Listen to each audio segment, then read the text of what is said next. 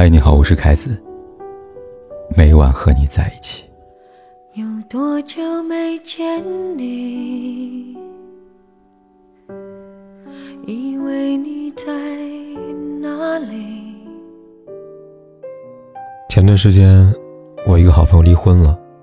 他跟前夫是大学同学，恋爱的时候几乎形影不离。没想到上个月离婚前，他们已经分房住了一年了。朋友说，他没有吵架，没有经济纠纷，也没有家庭矛盾，就是两个人各自有各自的生活节奏，习惯了沉默，习惯了各过各的，也习惯了分房各睡各的。慢慢的，就真的形同陌路了。有时候的确是这样，从一个细节就能看到一段感情的成败，一段婚姻好不好，看看你们的床就知道了。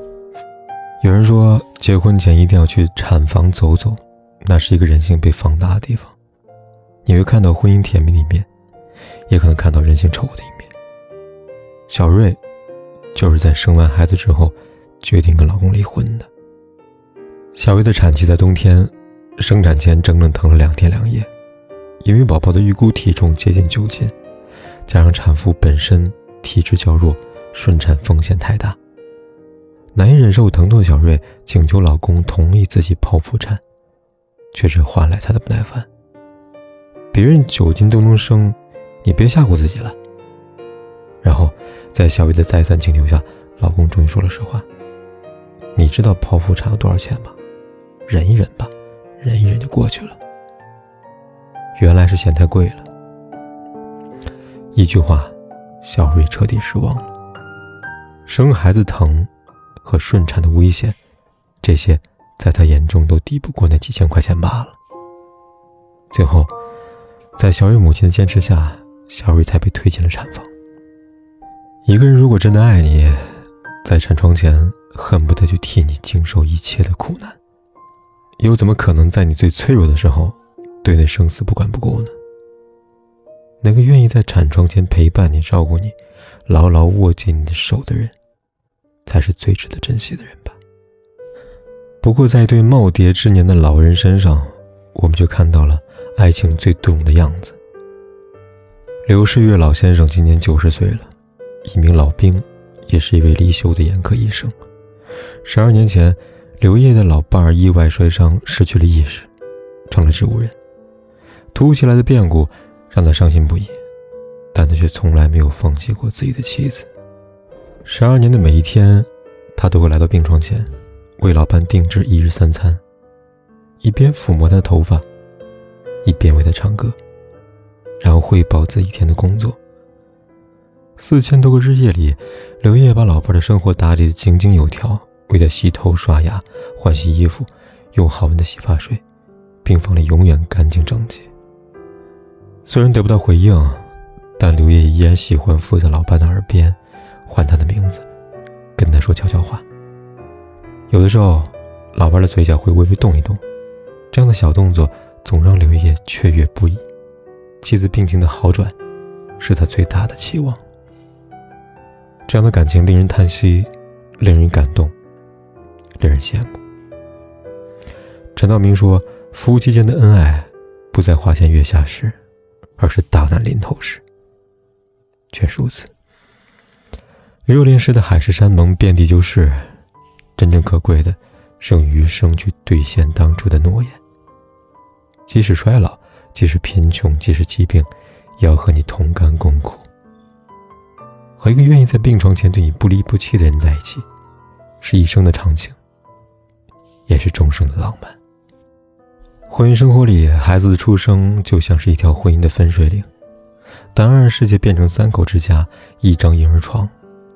既能成为爱情的粘合剂，也能变成婚姻的试金石。有一位妻子在网上哭诉，她说自己刚刚生孩子，正在月子期，因为宝宝夜里哭得很厉害，没过几天，老公受不了了，一个人搬到客房住了。有一次，小两口忍不住吵了起来，妻子质问他：“你就打算一直躲在客房吗？”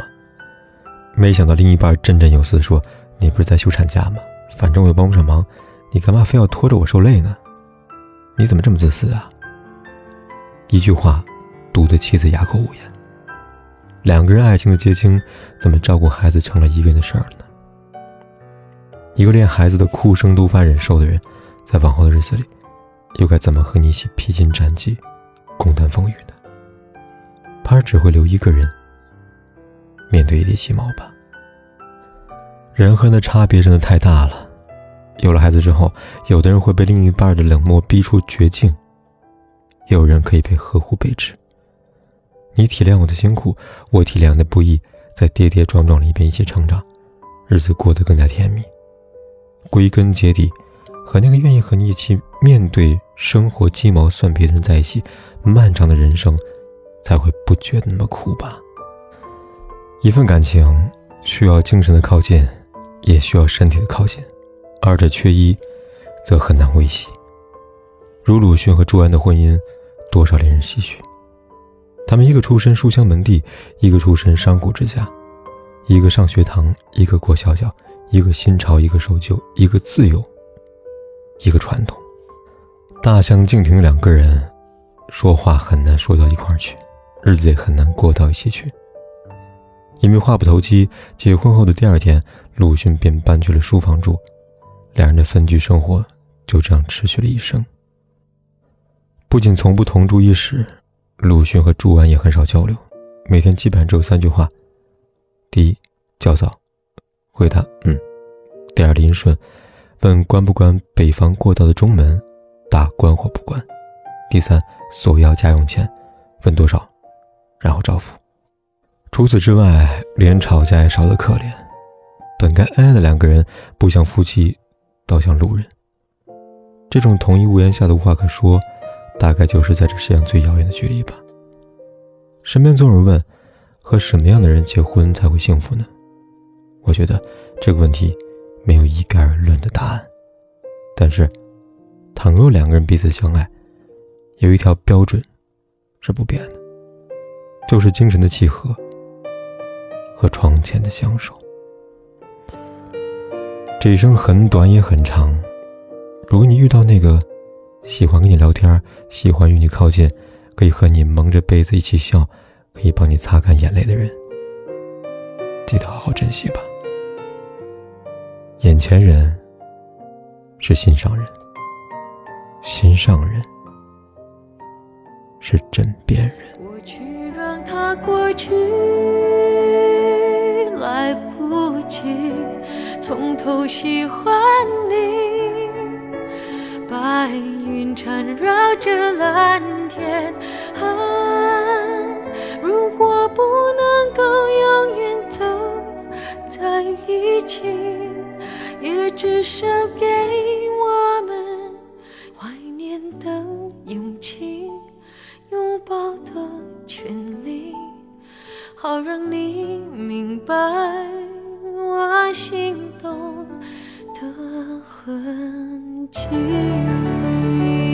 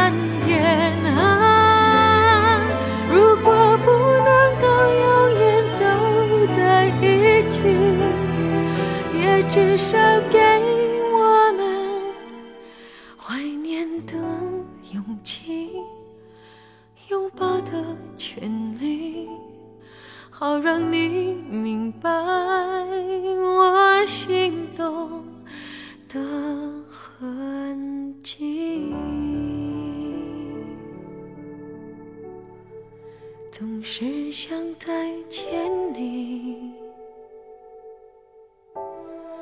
还试着打探你的消息，原来你就住在我的身体，